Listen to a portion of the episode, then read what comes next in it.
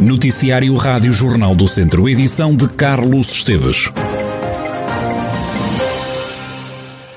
Começo por lhe dar conta do, da pandemia, da situação pandémica no Conselho. Há mais oito casos novos de Covid-19 no Conselho de Viseu, que tem agora uma taxa de incidência de 30 infectados por cada 100 mil habitantes. Continuam a não se registrar vítimas mortais associadas ao novo coronavírus no Conselho Viziense. Estão internadas quatro pessoas nos cuidados intensivos.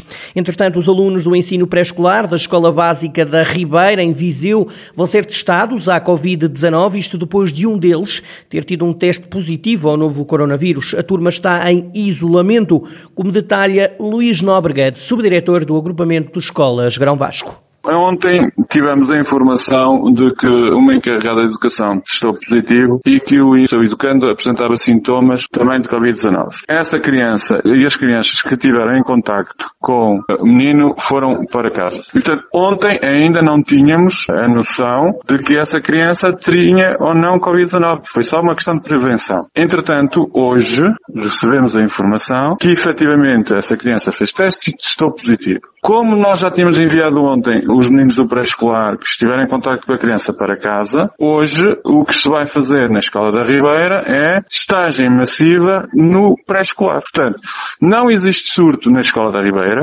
é um único caso que está muito bem definido. Alunos do ensino pré-escolar da Escola da Ribeira em Viseu estão em isolamento e vão ser testados à Covid-19 hoje. Um dos alunos testou positivo e por isso os restantes colegas vão fazer teste. Os resultados só deverão ser conhecidos amanhã, quinta-feira. Um homem de 66 anos foi detido por violência doméstica em São Pedro do Sul.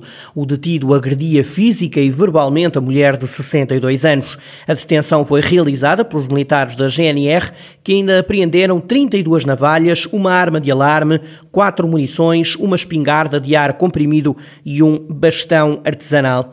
A GNR deteve ainda dois homens de 47 e de 53 anos por tráfico de droga nos conselhos de Mangualde e de Viseu. A dupla abastecia-se no Porto e depois vendia droga nos dois conselhos. A Força Policial apreendeu aos suspeitos 168 doses de heroína, 38 de cocaína, 9 de AX e ainda um carro. Já no Conselho de São João da Pesqueira foi detido um homem de 47 anos por posse ilegal de armas. O indivíduo estava a ser investigado pelas autoridades depois de ter ameaçado um irmão de 60 anos com uma arma de fogo. A GNR apreendeu cinco armas de fogo e mais de mil munições. Foram abatidas várias árvores num terreno privado junto à mata do Fontelo, em Viseu. O caso está a preocupar ambientalistas e o Bloco de Esquerda. O partido já condenou este corte de árvores. Carolina Gomes, do Bloco de Esquerda, explica que está em causa um atentado à biodiversidade ambiental. O Bloco defende uma intervenção da Câmara de Viseu a Câmara Municipal insira este, este terreno privado na, no que é a mata do Fontelo de gestão municipal, impedindo assim que isto aconteça e garantindo alguma proteção.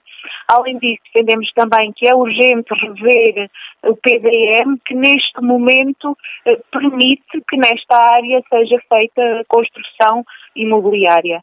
Defendemos ainda que o Fontelo deve ser uma área classificada, não só em termos patrimoniais como em termos naturais, defendendo este espaço riquíssimo da cidade e de todo o Conselho de Viseu. Carolina Gomes, do Bloco de Esquerda, o partido denunciou o abate de árvores numa área privada contígua à mata do Parque do Fontelo. Contactada pela Rádio Jornal do Centro, a Câmara Municipal de Viseu diz que em causa está um terreno privado, escusando-se de momento a dar resposta a outras questões colocadas pelo Bloco de Esquerda. Os produtores da cereja de Rezende precisam de ajuda para vender o fruto. O presidente do município, Garcês Trindade, espera que no novo quadro comunitário o Estado ajude na comercialização da cereja, que é o fruto mais importante para a economia do Conselho. Essa necessidade já foi sentida já há uns anos atrás e nós metemos ao PDR essas duas candidaturas nos, nos, grupos operacionais da produção e da, e da comercialização. A da produção foi, foi atendida, eh, a da comercialização, não. Eu desloquei-me a Lisboa, ao PDR, e eles disseram que era por falta de dinheiro. Portanto, eu estou com fundadas esperanças de que agora no novo quadro comunitário eh, eu possa efetivamente eh, voltar, portanto, a insistir nesta, nesta necessidade que há de fazer uma uma, uma candidatura na área comercial. O objetivo é ajudar os nossos produtores de cereja a comercializar a sua, a sua, a sua cereja. Em plena pandemia, quem está envolvido na apanha da cereja de Rezende continua a ser testado à Covid-19, mesmo o Conselho já tendo desconfinado. A próxima testagem acontece já na próxima sexta-feira à tarde. Para já, é positivo o balanço da campanha da apanha da cereja este ano, em Rezende. Quem o diz é Francisco Guedes, da Sermoros, a empresa que mais produz este fruto no Conselho de Rezende. Está a ser boa, nós começamos este ano, nós temos anos de muita precocidade em relativamente à Europa, este ano começamos a 16 de Abril, que para nós foi muito bom e ainda temos muito para percorrer até terminar a campanha. E a produção é boa, em termos qualitativos, essencialmente. Uh, estão a fazer mais negócio do que no outro ano e nos é, anos anteriores? É igual. A Sermoros é também o maior produtor privado de cereja no país. Em média, produz 1.300 toneladas por ano. A empresa vende para todo o país e até para o estrangeiro. Nos últimos quatro anos, a companhia investiu 100 mil euros na instalação de redes nos pomares de cerejas, um investimento elevado que está a ter resultados. Paulo Ferreira é candidato a novo mandato à frente da Câmara de Oliveira de Frades, apoiado pelo movimento Nós Cidadãos. Em declarações à Rádio Jornal do Centro, o autarca explica porque é que decidiu avançar para um novo mandato um dos motivos que me levou a candidatar, alguns compromissos com a comunidade que no meu executivo não tive o tempo, apesar de que eles possam ficar concluídos ainda durante este, este mandato. Existe a questão do parque infantil, que estamos para iniciar a obra já no início de junho, mas dificilmente terá um prazo de execução até hum, terminar o mandato, que aqui nós fomos, desculpem a redundância, mandatados para o fazer. Aguardamos ansiosamente a centralidade do parque urbano ano, já com a primeira fase concluída, como também eu tinha o nosso executivo destratado a segunda fase do parque urbano com o empreiteiro, também entendemos que deveríamos ser nós a dar uma solução para aquele parque em maior consonância com o parque de Oliveira de Frades. Paulo Ferreira, presidente da Câmara Municipal de Oliveira de Frades, o autarca avança para novo mandato à frente da autarquia e é candidato novamente.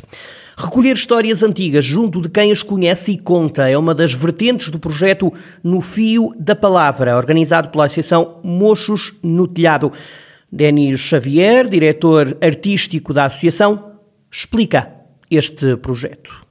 Passará por uh, um trabalho mais íntimo, mais relacional, digamos assim, nas juntas de freguesia parceiras, que são elas a Junta de Freguesia de Mundão, de Abravezes e a Junta de Freguesia de Repeses e São Salvador. O que nós queremos fazer é ter conversas intencionais ou entrevistas com a população mais envelhecida e recolher as histórias que só eles se lembram, as histórias que os avós lhe contavam e que de alguma forma as histórias que eles gostariam de voltar a ouvir. E a ideia é eh, fazermos a recolha deste material e transformarmos este material num espetáculo espetáculo de contos. Vai ser apresentado no dia 22, 23 e 24 de setembro. Ainda resultado desta recolha de narrativas, iremos desenvolver uma exposição sonora e fotográfica Além dos espetáculos que vão ser apresentados nas freguesias e da exposição sonora e fotográfica, em cima da mesa poderá estar a edição de um livro com a variada tradição oral destas e de outras freguesias do Conselho de Viseu. Vira o disco e conta outro e de ouvir e chorar por mais são outros dois pontos desta iniciativa. Estes nomes resultaram de expressões populares que foram recriadas. Faz sentido para este projeto, que é um projeto relacionado com a tradição oral e todas estas expressões são expressões nossas, também elas da tradição oral. O que se tentou fazer foi uma adaptação dessas expressões para, a partir dessas adaptações, podermos dar uma designação às diferentes atividades. Os discos pedidos, que se transformaram nos contos pedidos, no fio da navalha, que deu origem a no fio da palavra, vira o disco e conta outro, não é? Vira o disco e toca ao mesmo. É para atribuir a designação a uma roda de contos, porque realmente o que vai acontecer é isso, é uma sucessão de contadores, vão ser eh, contos intercalados, portanto vai virar o disco e vai contar o outro. Foi uma tentativa de adaptação de expressões da tradição que todos usamos para trazer essa dimensão para o, para o projeto. A Presidente da Câmara de Viseu, Conceição Azevedo, defende que este é um projeto abrangente que vai dar a conhecer nas tradições de Viseu tem duas eh, grandes vantagens.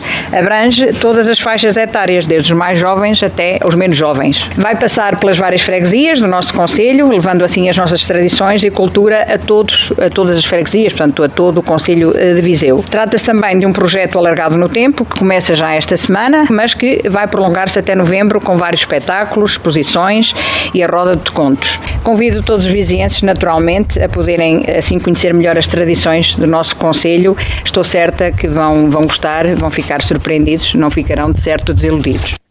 Conceição Acevedo, presidente da Câmara Municipal de Viseu, projeto No Fio da Palavra, recolher e divulgar a tradição oral é o foco maior desta iniciativa.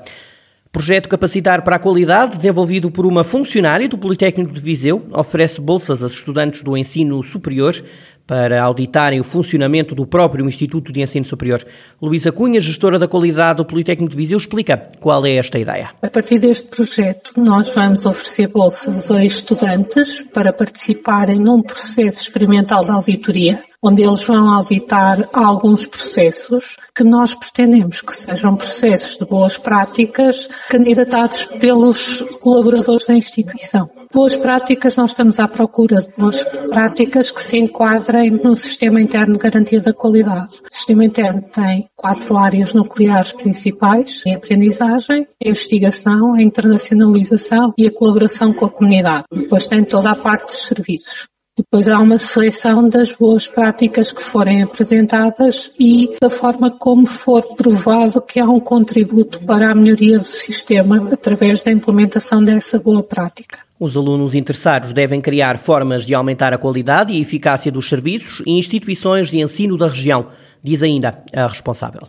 um serviço, as pessoas podem implementar uma boa prática que diminua a burocracia de um processo, que diminua o tempo de resposta, podem candidatar processos que melhorem a relação com a comunidade e que essa partilha traga benefícios não só para a instituição como a comunidade da, da região de Viseu. Podem, eh, podem ter processos na área de ensino, práticas de ensino mais inovadoras. Não há um critério específico para essa boa prática, desde que ela se enquadre dentro das áreas do, do sistema da qualidade. Nós vamos, à partida, aceitar as candidaturas. O projeto Capacitar para a Qualidade está enquadrado nos apoios especiais promovidos pelo Instituto Politécnico de Viseu. Cada candidato pode receber uma bolsa de 200 euros. As inscrições estão abertas até o dia 31 de maio.